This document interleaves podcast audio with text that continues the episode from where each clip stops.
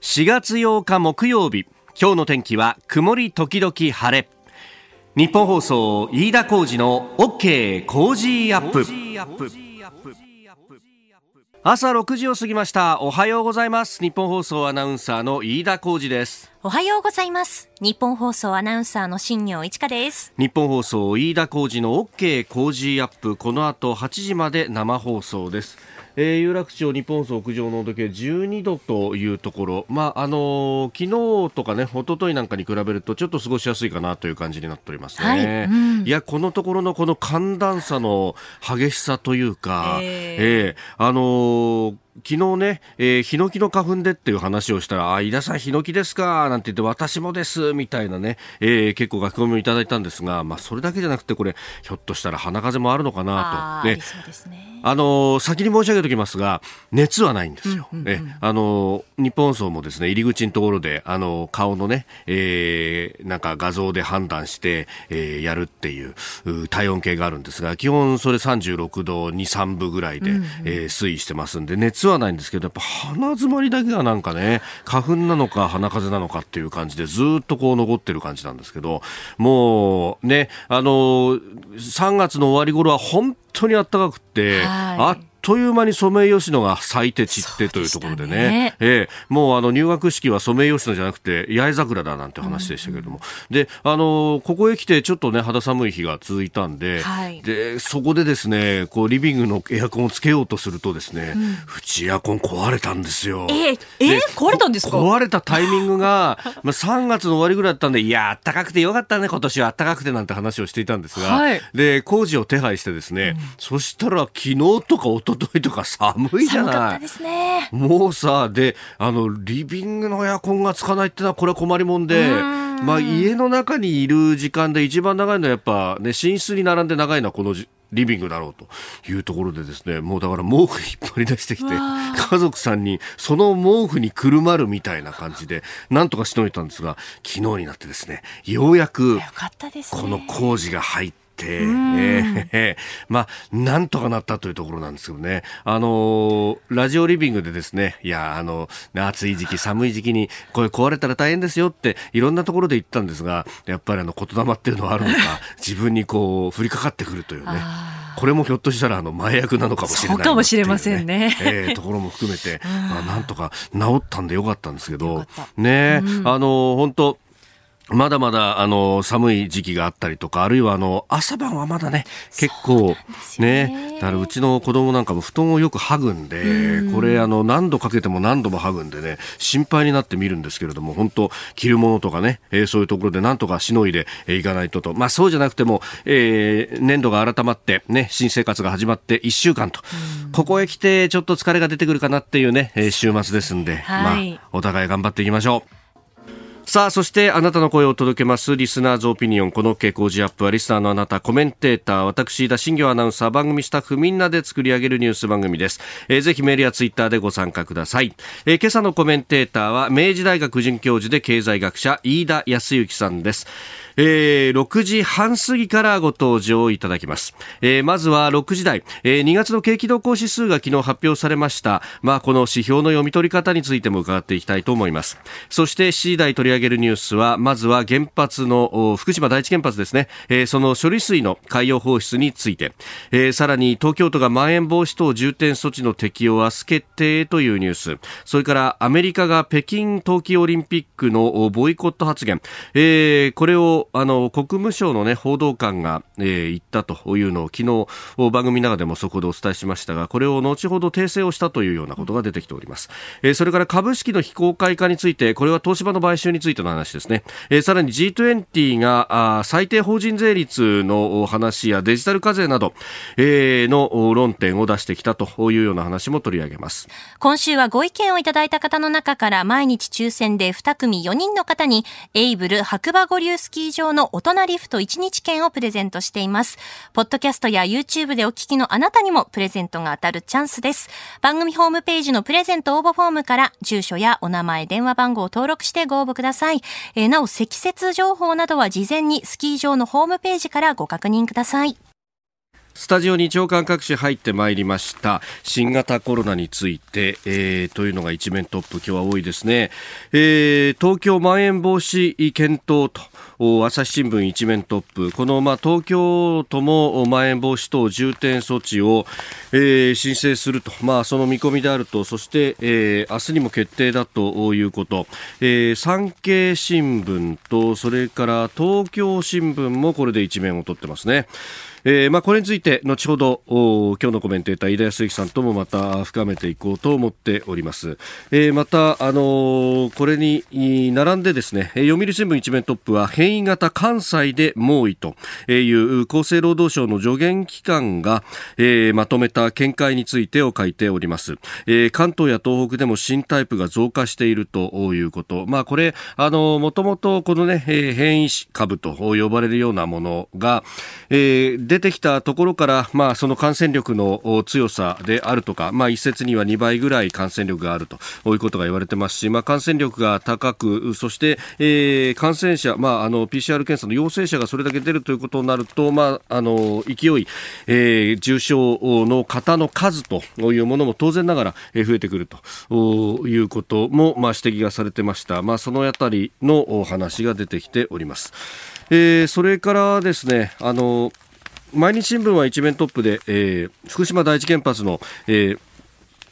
処理水についての話、処理水海洋放出決定ということを一面トップで書いております。で、これあの見出しでは処理水って書いてあるんですが、えー、中身リードを見ますと汚染処理水というふうに、えー、書いているというあたり、まあ昨日ね、えーコメンテーターの佐々木俊直さんが指摘してましたけれども、その風評被害等々、まあ、あの、漁家の方々は、心配をされているんだけれどもじゃあその風評被害のメカニズムと作り出している人たちは一体誰なんだろうねということを考えるとまさにこのメディアの部分じゃないのかという指摘をされていましたが、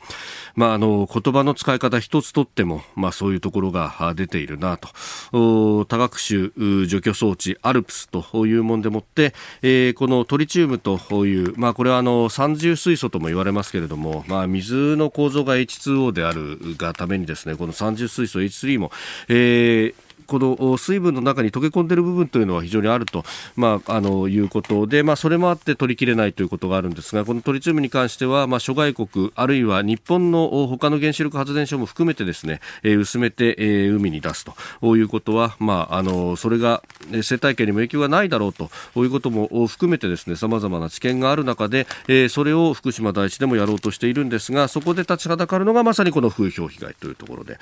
えー、相変わらずだな毎日という感じが非常にいたします。えー、さて、えー、そんな中ですけれども各紙国際面などで取り上げているのが、あのー、韓国の国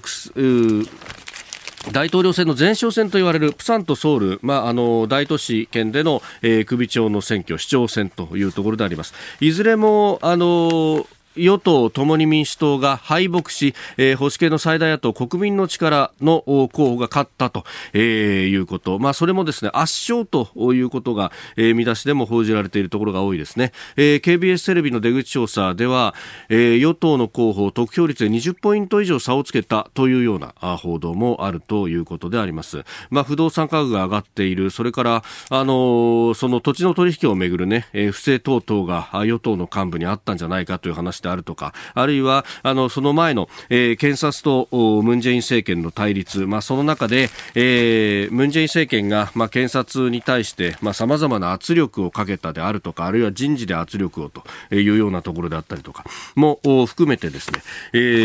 ー、韓国の世論が反対側に触れたというようなことが出てきております。まあ、あの、韓国のね、大統領1期5年で、えー、辞めるということは言われて、まあ、もともとね、そういう決まりになっているというところで、で、えー、それもあるんで、まあ、政権の末期はレームダック化しがちであるということ、そして、えー、辞めた大統領は、まあ、その後、その、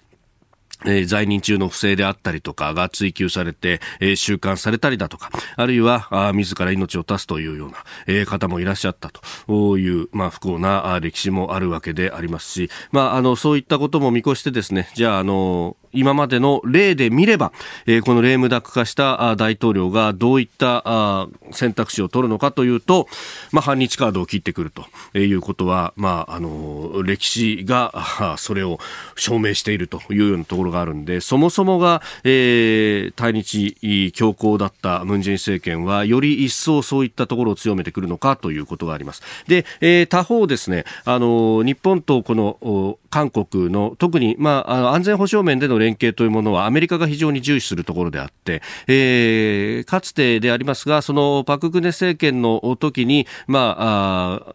いわゆるその慰安婦をめぐる日韓合意というもの、これも当時のアメリカ、まあ当時オバマ政権でしたけれども、相当に、まあ、日韓両国に対して圧力をかけた上で、えー、あの合意がなされたというようなことも、えー、報道されているところであります。で、まあこの日韓合意は、えー、韓国側があ実情保護にして、えー、もうほとんど機能しないという状態になっているわけでありますが、まあこの辺の事情というのをですね、まあバイデン政権あるいは国務省側も、まああのそこそこに把握はしているということでありましょうけれども、えー、ただ、ここら辺気をつけなければいけないのは、反日に舵を切ってきた、まあ、ムン・ジェイン大統領等々というところ、当然ながら、あの、日本に対して行動を求めるということ、そしてそれを全世界的にアピールして、えー、関係を壊したのは日本なんであるということを、まあ、あの、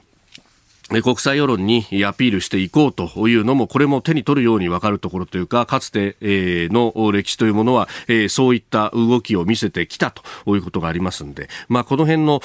国際世論戦に負けないような、日本のロビングであるとか、あるいは、国務省、アメリカサイドに対しても、再三再四にわたってきちんとした説明をしていくということが求められるんじゃないのか、その辺もひょっとすると、日米の首脳会談、1週間伸びましたけれども、このあたりも内々には、え釘を刺しておいた方がいいのかもしれないというふうにも思います。以上ここが気になるでした。あなたの声を届けますリスナーズオピニオン、えー、ニュースについて様々いただいておりますね、えー、風任せの日向さんツイッターでいただきました、えー、医療も経済活動もコロナ禍の中必死に頑張っているのは誰もが知っている事実であって、えー、本来ならば、えー、双方に感謝し万全の支援をするべきです、えー、ですが世間や行政が支援し感謝しているのは医療の側ばかりで、えー、経済は根拠もなく悪者扱いにされ中途半支援も中途半端あまりに理不尽だと思いますと。えー、いただきました。まあ、あの、経済活動というか、まあ、その中でも、えー、宿泊やサービス、飲食というところが特に打撃を受けているということがあるわけで、まあ、その辺、えー、的を絞った支援であるとか、あるいは、えー政治の側も、ね、えー、そこに関しての、なんかね、えー、これが感染源みたいな感じの、えー、言われ方ばかりがされる。それが1年も続いているということが、えー、どれだけ当事者たちに痛みが伴っているのかというところ、えー、どこまで認識してるんだろうなというのは非常に強く思うところです。えー、まあ、あの、指標の見方、それから経済的な手当というところ、また、7時台でも取り上げていきたいと思っております。えー、この時間からコメンテーターの方々にご登場いただきます。えー、今朝は明治大学准教授で経済学者飯田康之さんです。おはようございます。おはようございます。よろしくお願いします。ますさあ、まずこの時間はですね、昨日発表された2月の景気動向指数、2ヶ月ぶり悪化というニュースについて伺ってまいりますが、はい、指数の読み方というところ、まずこれどうご覧になります？そうですね、この、いわゆる景気動向指数というのは、はい、まあ、10個ぐらいの、まあ、景気を敏感に表しているであろう経済統計っていうのを合成して作るんですね。はい、昔はもっと単純な DI、 diffusion index というのを使ってました。はい、これはどういう数字かというと、うん、この重要な10個の指標のうち、良くなってるのが何パーセントかっていう形で発表していたんですが、はい、これだとあの、ちょっとだけ悪いっていう数字がたくさん並んでるなるほど。が一番悪いんですよね。そっか、全項目罰みたいになってしまうと。うん、そこで今は、あの、そ実際にどのぐらい上がったのか、上げ下げ、えー、みたいなのを、勘案して指数にしているわけなんですけれども、はい、今回の場合、まあ、下がったあ大きな要因はですね、少しちょっとこのコロナとか景気とは別のところにありまして、まあ、あの、2月、まあ、覚えてらっしゃる方も多いと思いますが、福島県沖で、えー、地震がありました。大きな地震がありましたね。はい。えー、で、えー、福島県の沿岸部、まあ、いわき市周辺って、えー、製造業の工場がかなり集中しているエリアなんですね。で、えー、中でも、それによって自動車部品の供給がちょっと滞ったと。はい。そうすると、今度は自動車の生産、えー、本体の方も部品が届かないので遅れてしまう。はい。ということで、えー、まあ、非常に大きな寄与度を出ているものの一つが輸出が減ったと。ですから、えー、需要がみんなが財布の紐を締めたので、はい、景気が立ち行かなくなりましたというよりは、今回の場合は、えー、ちょっと部品供給が地震で滞ったので、えー、ちょっとだけ、えー、悪化したという意味合いが大きいんですけれども、はい、あの、例えばですね、この消費側の指数を見ると、えーえー、まあ1月と比べると、2月は、はい、やや上向いているものも見られます。えー、まあ、例えばですね、商業販売額、多少、ちょっと、まあ、まだマイナス圏なんですけれども、えー、あの、1月よりはちょっと良くなっているなん。ていうところもあって、まだら模様なんですが、えー、その一方でですね、はい、えー、まあ、この景気動向指数というのは、いろいろこういった基調判断と呼ばれる、景気がどっちに向かってるのかっていう判断にも使われる。うん、これについては、まあ、かなり機械的に何ヶ月以上上がったら下がったら、みたいな数字なんですが、こちらについては、えー、まあ、判断は変わらなかったということで、ちょっとイレギュラーがあったので、え。えー、もう少し別の数字と合わせて見る必要があると思いますね。うんえー、まずはあ昨日発表景気動向指数についてでした、えー、飯田さんには番組エンディング8時までお付き合いいただきます。今日もよろしくお願いいたします。よろしくお願いします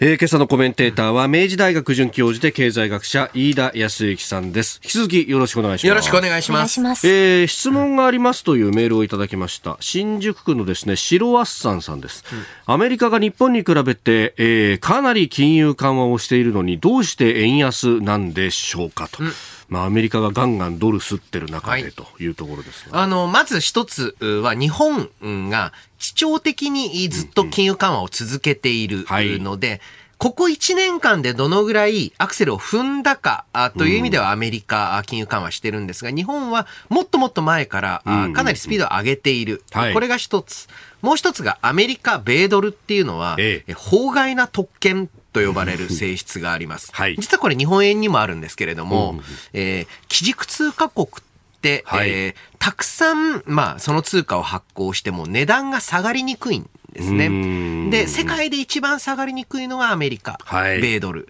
2番目に下がりにくいのが日本円と呼ばれている。ですけれども、そういった中で、米ドルっていうのは底堅い、まあ、魅力。みんな決済のために使うっていう、えまあ、そういう機能を持ってるので、はい、えー、下がりにくい。っていう、まあ、つまりドルが下がりにくいってことは、はい、えー、対ドルで、えー、円が今だとちょっと上がりにくい状態というのが発生しているというふうに考えるといいんじゃないでしょうか。う今、アメリカ、あの、先々の、まあ、景気が回復するであろうだとか、うん、あるいはインフレも高まるだろうというところで、国債のね、あの、利率も上がっていると。そうですね。その辺でやっぱ投資先としてもこれ、ドル持って投資しようみたいな人出てるんですか？まあそうですね。あの、金利の先高感というのが、うん、少しアメリカの場合は出てきている。で、それが全くない日本に比べると、やっぱり、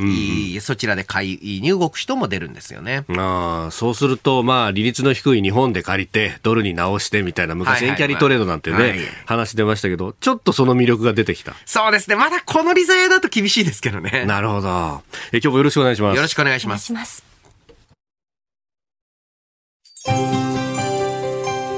ここで、ポッドキャスト、YouTube でお聞きのあなたにお知らせです。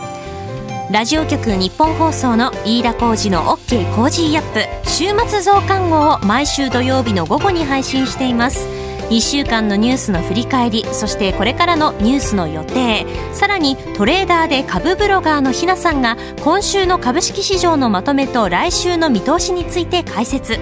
後半には新たに Cozy Up コメンテーターがゲストと対談するコーナーもスタートしました。ジャーナリストの須田慎一郎さんと評論家の金美齢さんが登場。台湾をテーマにお送りします。土曜日もぜひチェックしてみてください。あなたと一緒に作る朝のニュース番組飯田浩二の OK コージーアップ。海外でお聞きのあなたそして関東以外の地域でお聞きのあなたからの参加もお待ちしています。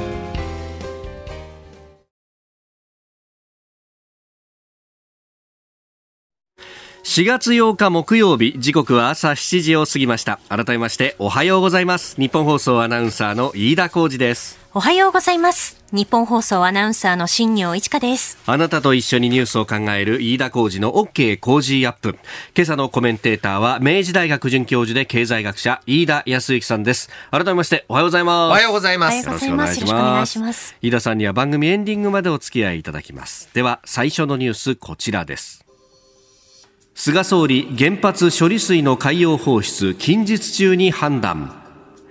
東京電力福島第一原子力発電所の処理水をめぐって菅総理大臣は昨日海への放出に反対する全国漁業協同組合連合会の岸博会長と官邸で面会し方針決定への理解を求めました。菅総理は会談後処理水の処分について近日中に判断すると発言しております。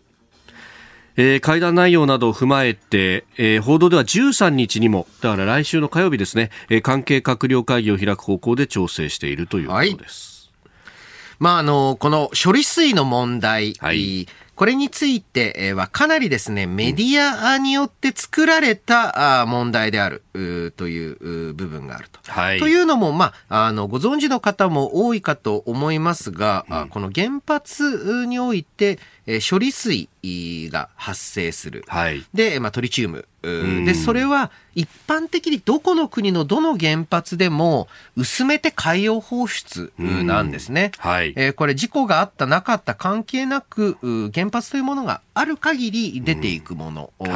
であります。で、その、えー、処理水の量としても、ええ、世界各国の原発の中で際立って多いわけではない状況です。はい、なのになぜこれが今問題になっているか。というと、はい、これ、えー、当初ですね、主要メディア、あ結構ですね、汚染水っていうふうに報道したんですね。えーはい、これちょっと面白いのが、うん、今日の今朝の新聞を見ましても、はい、長官各紙、えー、長官各紙、見出しは、もうその汚染水ってやめてます。はい、ただ字の文を見るとですね、えー、汚染処理水はい。汚染された水を処理したもの、とにかく汚染って字を是が非でも入れるっていう新聞が、はい、まあ3紙。3紙。はい。で、一方で、えー、処理水と言ってる新聞が3紙と、えー、いう状態で、はい、えー、で、やはりこの汚染水って言われてしまうと、この全漁連側のご心配、大変最も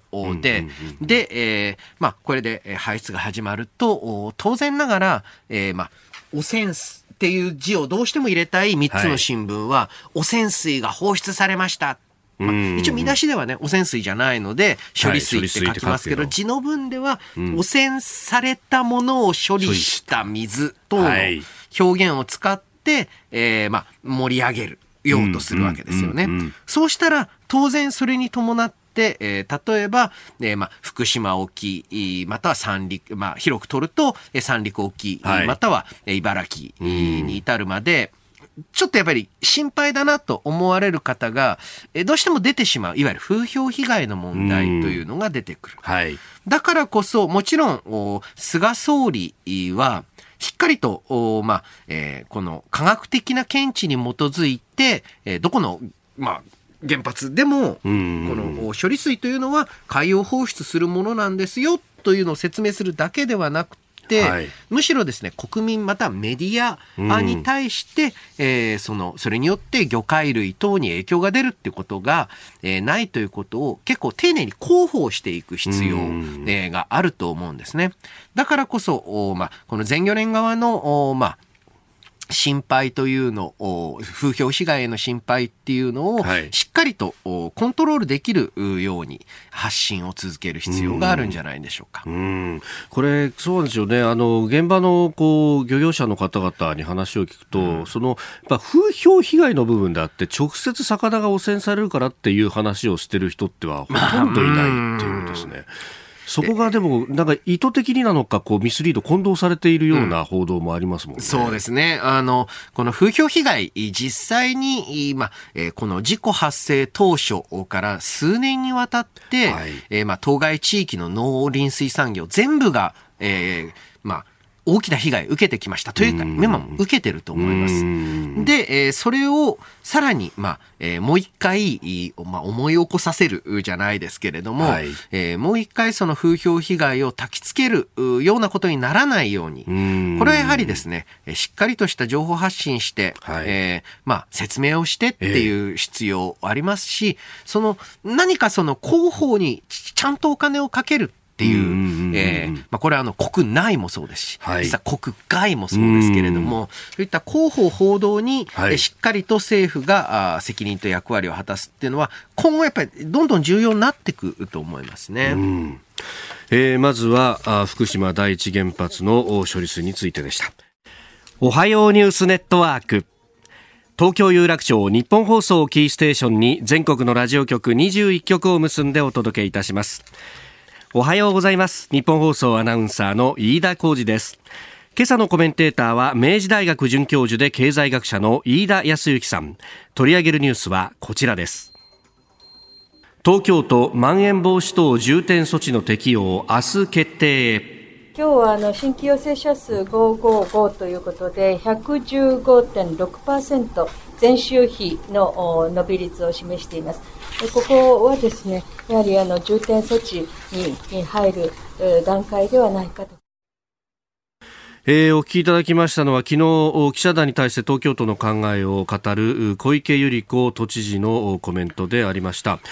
えー、ということで、あの、見出しの部分、明日決定となってましたけれども、これ、今日決定の間違いですね。えー、今日予定する東京都のモニタリング会議で専門家の意見を聞き判断する方向ということであります。うんまん延防止等重点措置、まあ、あの大阪など近畿圏を含めて、はい、まあ、あと宮城ですか、うん、えー、出されておりますけれども、東京もということになるのかというところです、はい。えー、やはりあの変異株のシェアがあ増しているはい、えー、で、そしてその変異株についても、えー、以前言われていた英国、イギリス型ではなくて、いわゆる日本国内で変異した、あで、やや感染力が強いのではないかあと言われている、はい、ものの流行が原因だということなんですけれども、これに伴って、では緊急事態宣言はどうする？はい、とか、あとは緊急事態宣言を早めにやめたから、えー、取り下げたから近畿で流行ってるみたいな言説、主張もあるんですが、はい、そのどうかなと思っているのはですね、実は緊急事態宣言に伴っ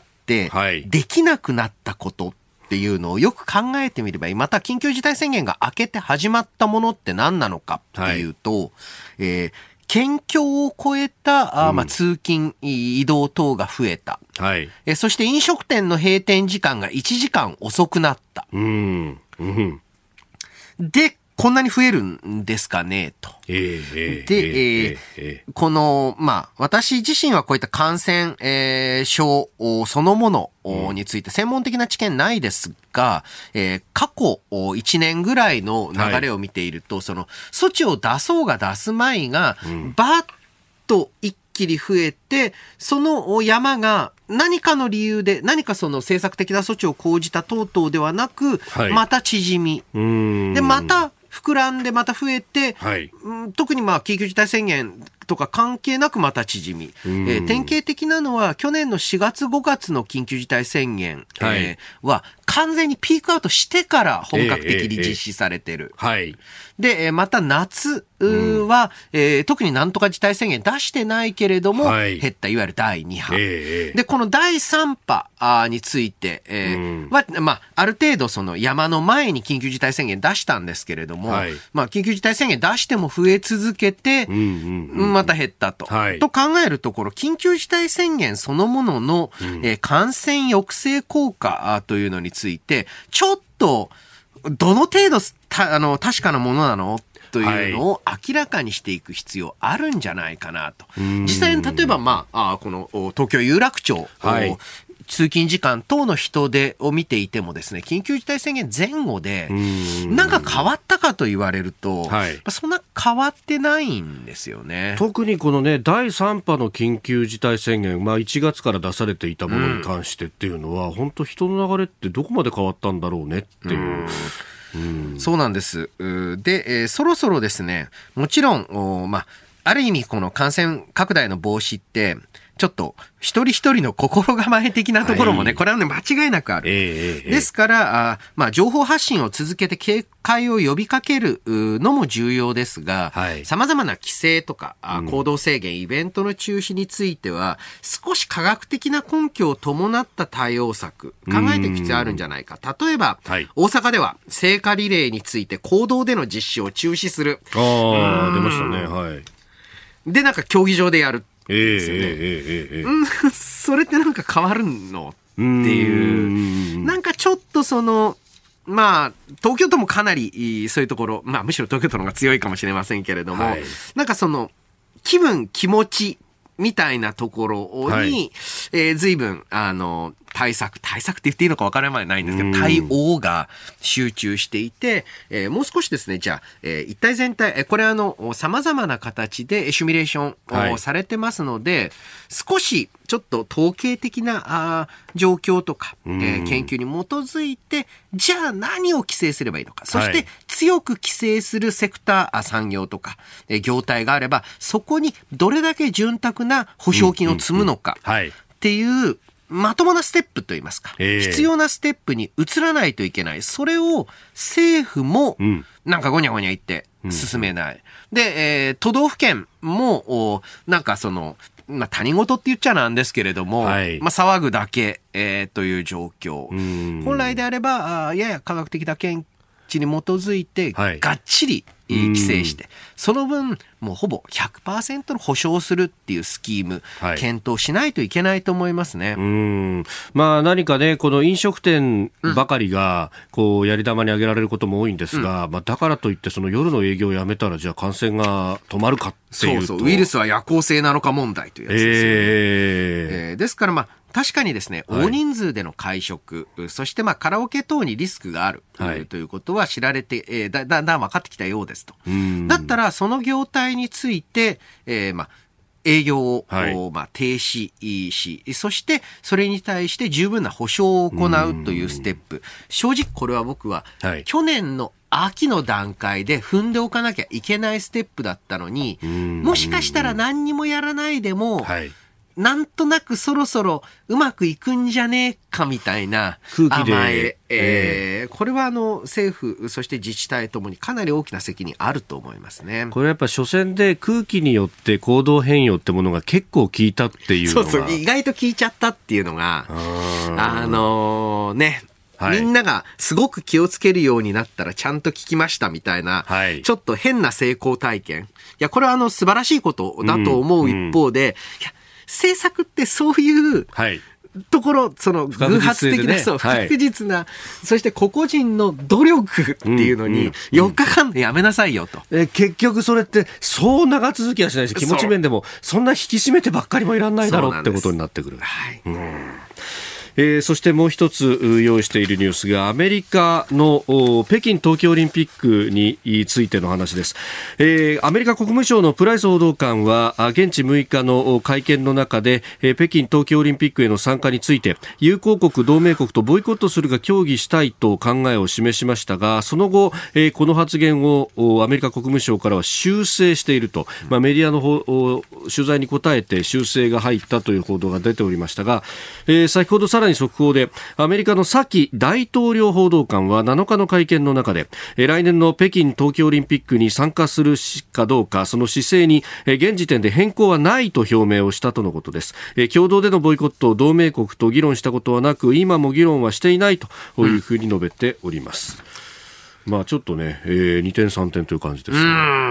まあ、あの、この時期にですね、えー、そして、えー、まあ、ちょっと五輪のボイコットって随分大時代な、あまあ、話で、はい、あの、まあ、一番まあ大規模なものとしては何て言ってもモスクワ、はい、1980年。1980年のモスクワ五輪の話というのがあるわけなんですが、ここ近年ですといわゆるそのボイコット、まあ、あとは措置の時ちょっとぐらいですかね。はい、あのソチオリンピック。そこまで大規模なえー、ボイコット戦略よりは、まあ、スポーツはスポーツでという考え方が確立してきたところなので、うん、えー、意外なニュースだなと思ったのと、もう一つはこれあのどういう文脈といいますか、えー、プライス報道官の考えなのか、はい、えー、ちょっと観測気球ではないですけれども、はい、え反応を見ようと思ったのか、純粋に口が滑ったのか、というところもちょっとわからないところなんですが、あの、実際これはアメリカの世論における、はい、まあ、えー、新疆ウイグル、新疆ウイグル自治区への、まあ、もんその新疆ウイグル自治区での、はい、まあ、人権問題に対する関心の高まりというのを強く反映したものだと思います。やはりこの問題いよいよ顕在化してきましたし、はい、日本国内でもしっかりと報道される例が増えてきていると。えー、何年かちょっと前までだとね本当にまあ日本国内ではあそんなものあるんですかっていう状況だったのは、はい、国内でも風向き変わってきた。あ今後対応というのも、え各国政府迫られるんじゃないでしょうか。うん。まあ、あの日本政府の場合はそのヨーロッパやアメリカと違って、うん、その個人を人権の問題で制裁するというようなそのマグニツキー法と呼ばれるようなものがないと、うん、まあ、これようやく検討しようという議連が立ち上がってますよね。そうですね、えー、やはりこの問題、まあ、すぐに片付くものではないだけにしっかりとその個人を対象にした、はい、まあ、制約のかけ方っていうのを考えていく必要あると思います。えー、ということで今日はあ新型コロナに関して東京都もまん延防止措置の適用を検討と政府としては明日決定というニュース。それからアメリカの、えー、北京冬季オリンピックボイコット発言の紆余曲折について取り上げました、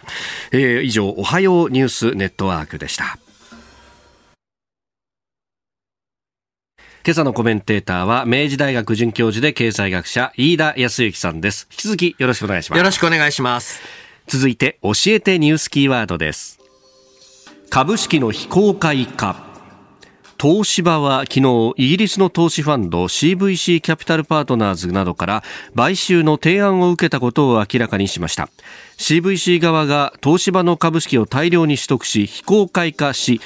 えー、東芝の物言う株主との対立を終わらせる考えです。買収額2兆円を超えるとみられております。はいえー、ということなんですが、はい。まあ、あの、この問題、えー、うん、この日本放送で取り扱うということに、なかなか感慨深いものがございます。はい。えー、いわゆる株式の公開というのは、広く資金を集めることができるという反面、はい、敵対的な買収であったり、うん、または、えー、まあ、株主の経営の注文というのが激しくなる。はい。ちなみに、まあ、2005年が日本放送、送買収問題。おっしゃる通りですね。えー、なんですが、えー、あの、えー、飯田さんって入社は何？私ね、2004年の4月なんで、まさにですね、もう使用期間中にそれにこう直面したというですね。なるほど。僕の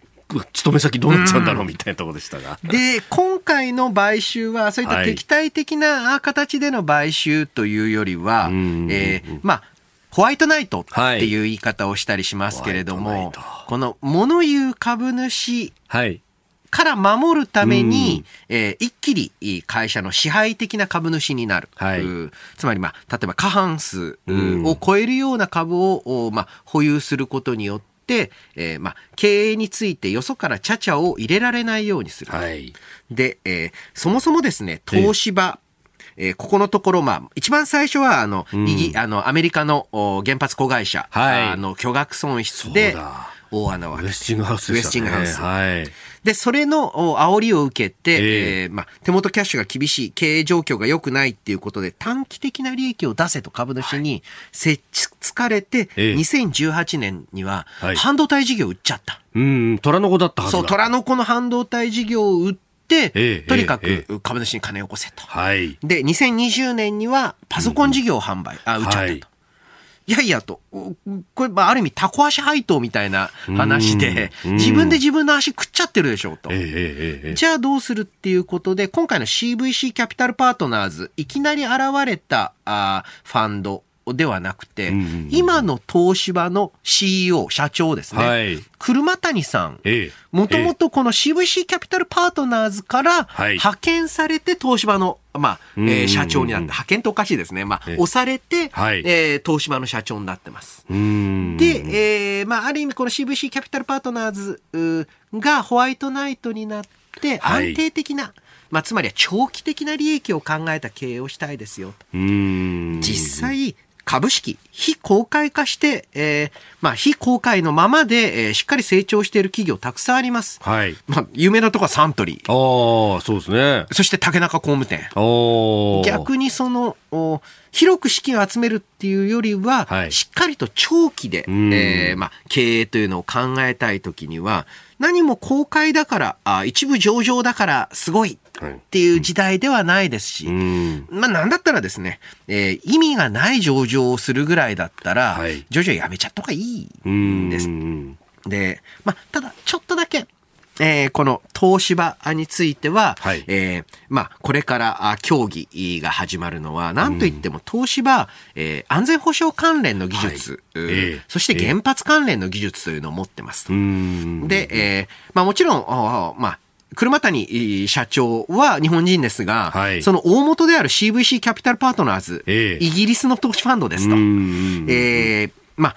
機密なと言いますか、友好国とはいえですね、はい、外国資本にこの安全保障関連の、まあ、うん、えー、技術を持った会社が、はい、えー、まあ、事実上買収され、事実上と言いますか、買収されて大丈夫なのかと。えー、こういったところを本当は、はい、あの真面目にこれから議論される、えー、または場合によってはこの安全保障原発関連の技術というのを、はい、えー、どうやって、えー、切り離して、えーまあ、いわゆるその情報の防衛というのを行うのかがテーマになっていくと思いますね。まあこれ、そのイージス化に乗っけるようなレーダーだとかっていう技術も入ってたりなんかするという話ですから、そうするとまさに経済安全保障の面に関わってくる話ですね。そうなんです。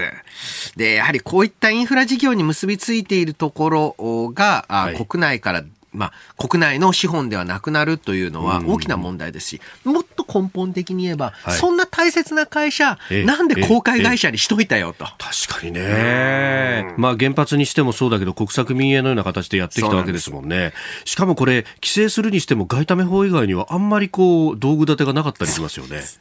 ですからね、こういったところの仕組みっていうのも、日本が、まあ、正直なあなあで、えー、これまでうまくいってちゃってたっていうところがあると思うんですよね。はい、えー、株式の非公開化、今日のキーワードでした。お送りしております OK 工事アップ。お相手、私日本放送アナウンサー飯田浩二と新業一華がお送りしています。今朝のコメンテーターは明治大学准教授で経済学者飯田康之さんです。引き続きよろしくお願いします。はい。え続いて、ここだけニューススクープアップです。この時間最後のニュースをスキープアップ G20 最低法人税率やデジタル課税など今年半ばの合意目指す。G2020 の国と地域の財務省中央銀行総裁は7日夜テレビ電話会議を開きまして共同声明を発表しました。アメリカの IT 企業などへの課税を見直すデジタル課税や法人税の引き下げ競争を防ぐための最低税率について2021年半ばまでに合意に至るよう引き続き取り組むことを確認しました。この法人税率の話って、はい、あの、イエレン財務長官がね、直前にこう持ち出してきて、おっていうふうになりました。いや、これはあの、先進各国大きな悩みで、えええー、企業って別にどこに本社を置こうが、あの、まあ、構わないといえば構わない。まあ、もちろん、あの、最低限の法的なインフラとかが整備されている場所であれば。はい。そうすると、そりゃ、えー、税率が低いところに、はい、移動する傾向っていうのは、えー、ある。で、そうやってどんどんどんどんどんどん法人税下げていく。はい、または、どんどんどんどんどんどん所得税、えー、等も下げていく、うという、いわゆる課税引き下げ競争になると、はい、えー、世界中で財源を確保する方法がなくなっちゃうじゃないですか。で、えー、実を言うと、この問題に、まあ、早くからあ、まあ、直面してきたヨーロッパ、はい、じゃあどうしたかって言ったら消費税にする。逃げられないから。はい。ええええ、ただですね、消費税大きな問題がある。これはまあ言うまでもないことですが、はい、所得税や法人税だとたくさん儲けてれば、うん、ある程度ちゃんと高い税率を払いましょうねと。うん。うん、で、えー、ある程度または一定水準以下だと所得税だったら、えー、まあ税金は課せられませんよという累進構造を取ることができてそれによって貧富の差を防ぐことができるんですが、消費税ってその機能ないですよね。川の、えー、格差拡大を止める力がないということになる。はい、だからこそ、まあ、法人税、実は法人税って二重取りじゃないかって言われたり、問題がある税制なのは確かなんですが、まあ、やはり現状の現実的な判断としては、ある程度やっぱり企業にちゃんと税金を納めてもらわないといけない。はい。じゃあこの課税引き下げ競争をどうやって防ぐか。ちょっと各国で、はい、えー、まあ、特に主要国の中でこれ以下には下げないってことにしましょうよと。で、えー、まあ、これについて、えー、は、アマゾンの、はい、えー、まあ、CEO、まあ、ベゾスですね。はい。さん氏も、まあ、ある程度法人税率の引き上げを支持するというふうに回っている。えー、まあ、いわゆるアメリカの IT 大手、えー、についても、はい、やはりこれ以上、いわゆるその、えー、税金を、税金逃れをしていて不公正なビジネスであるっていうことが、各国で、えー、認識されると、はい、活動自体を制限されるっていう恐れがある。だったらちゃんと税金を払おうという方向に動いている。そういった、あまあ、まあ、変化というのも見て取られますよね。これ早めに打ち出して、まあ、そんなにこう、高いレベルでの最低税率じゃなくて、うん、ある程度のところで抑えられるように今の22は厳しいかもしれないけど30までいかないぐらいで抑えてほしいなみたいな思いはありますよね。あのやはり、まあ、日本とあとアメリカ。アメリカの中で一番高いのは多分、えー、まあ、カリフォルニアが一番かどうか分かんないですけど比較的高い州、はい、州によって違いますもんね。あのそういうところの法人税は確かにですね、えー、高いなという感じはする。で、えー、あともう一つこの法人税率について、はい、えー、日本の場合は法人税率額面の税率は非常に高いんです。うんうんうん、なのに、じゃあ、はい、企業が実際負担している金額はっていうと、えー、国際的に見ても、まあ、平均かなんなら、企業負担少ないぐらいなんですね。これが、これが生まれているのが、所得と呼ばれる、租税特別措置で、えー、企業の活動ごとに、この活動をしているとこれだけ減税、えー、この活動をしているとこれだけ法人税減っていう、はい、その、まあ、えー、ある意味で言うと、ルールはあるんですが、その、例外みたいな例外みたいなものがたくさんあるので、はい、えー、結果として日本の特に大企業についてはそんなに法人税率高くないんじゃないかと、えー、言われている。これ特に製造業とか研究開発に投資すると、ものすごい減税になったりとかっていうのは、ね、これ業界によっては全くまあバラバラですよね。そうですそうです。そうしたそしてまあ輸出に関連しているから、この分は免税とか減税という。ああかつてのその産業振興みたいなところが今残っている。残ってるんですよねですから、こういった国際的な枠組みを受け入れるのと同時に、はい、えー、その、えー、まあ、正直複雑回帰と言ってよい、はい、えー、法人税のスタイルっていうのを、うんうん、えー、もうちょっとわかりやすく、うん、例えば、まあ、とにかく、まあ、えー、そういう特別措置ではなくて、利益の何パーセントで、中小法人についてはこれだけ減免。まあ、大体の国が、あの、そういうシステムになってますので、あの、この、法人税の複雑性というのを見ると、はい、すぐあの中小企業が優遇されてるっていう人いるんですが、はい、あのそれはですね、大した金額じゃない上に、世界中どこでもやってるので、むしろ所得、租税特別措置の方が、はい、えー、システムとしてね、すっきりさせることで、海外企業を呼び込みやすい環境にもつながるんじゃないかと思います。結局、その租税特別措置を認めるかどうかっていうところに裁量だったりとか、まあ、いろんな利権とかが生まれるってことですよね。だからこそ手放したくないわけなんですけどね。各省庁もそうだし、まあ、大企業もそうだしと、これだから、なんかこの政治的な発言力の大きさとも、なんか非常に比例しているようにも見えて、その。飲食店が今回コロナでっていうのも、うん、そのね、これ、やっぱ租税の特別措置も飲食店とか飲食業界ってあんまり多くないっていうふうに聞きますよね。あの、あとは大きい法人がないので、ああ、なるほどね。勢力やっぱないですよね。うん。いや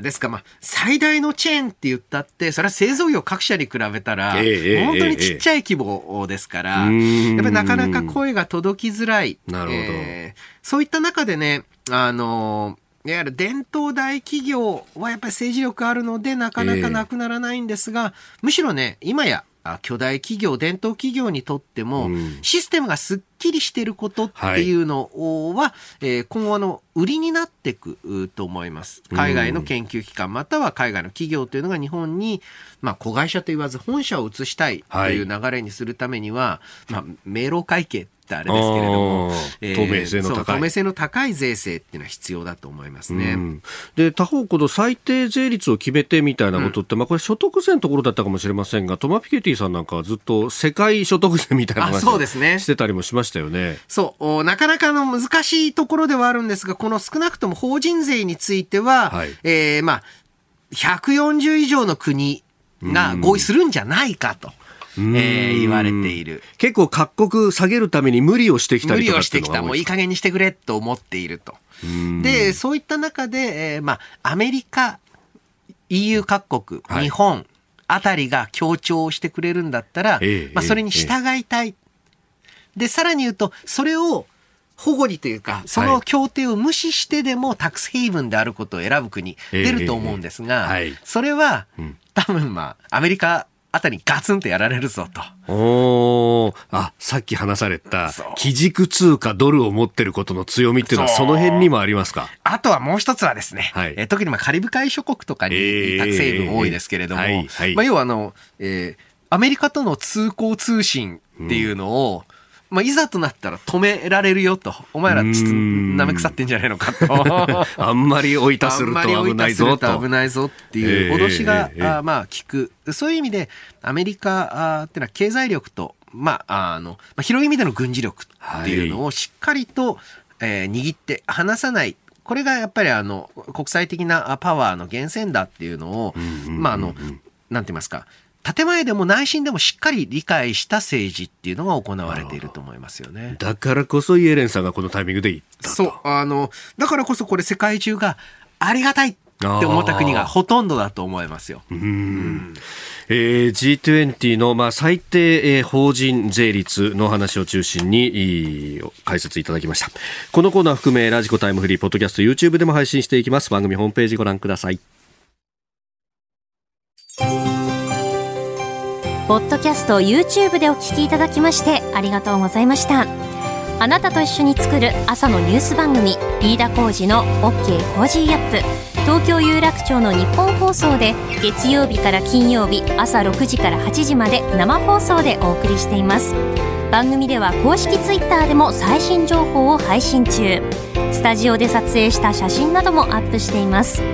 コメンテーターのラインナップ放送した内容の書き起こしインスタグラムや飯田浩二アナウンサーのポッドキャストなど詳しくは番組ホームページでチェックしてください。そしてもう一つ飯田浩二アナウンサーが「夕刊富士」で毎週火曜日に連載中。飯田浩二の「そこまで言うか」こちらもぜひチェックしてください。